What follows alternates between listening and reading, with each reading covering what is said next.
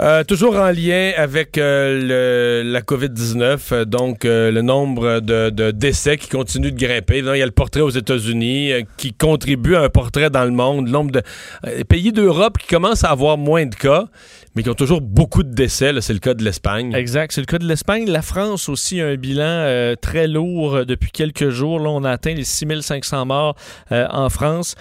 donc là-bas, c'est assez difficile. Encore là, on voit eux, une tendance, entre autres L'Espagne depuis hier. Mais moins de nouveaux cas. L'Italie depuis quelques jours aussi, moins de nouveaux cas. En Allemagne également, là, euh, François Legault vantait, euh, vantait l'Allemagne, mais on semble voir une stabilisation de la hausse des cas.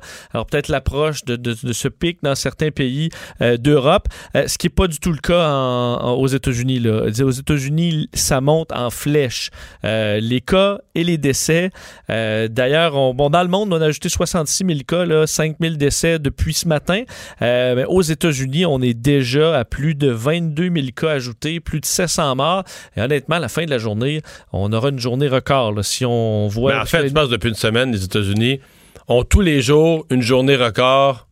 Et là, commencent à avoir des journées records dans le monde. C'est-à-dire le plus grand nombre de cas et le plus grand nombre de décès jamais vécu dans une journée, là, au-dessus de l'Italie, au-dessus de toutes les autres. Les taux de décès, là, on s'approche, puis on commence à dépasser euh, effectivement l'Italie au plus, enfin, ces jours-ci, là, au plus, au plus profond du, nombre de décès. Euh, d'ailleurs, Andrew Cuomo disait tantôt, euh, le gouverneur de l'État de New York, que dans les 24 dernières heures, ils ont eu 562 morts dans l'État de New York. Ça, c'est seulement pour l'État de New York, évidemment, qui est le plus touché.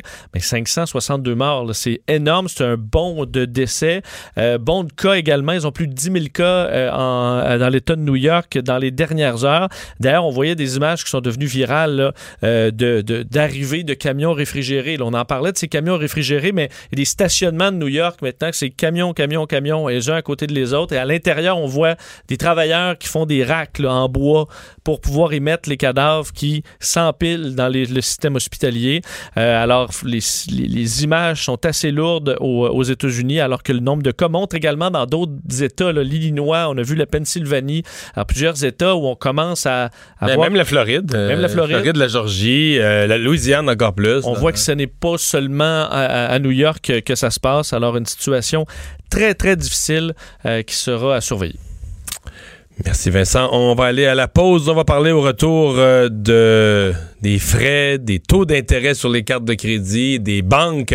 C'est Québec solidaire qui veut avoir les banques à l'œil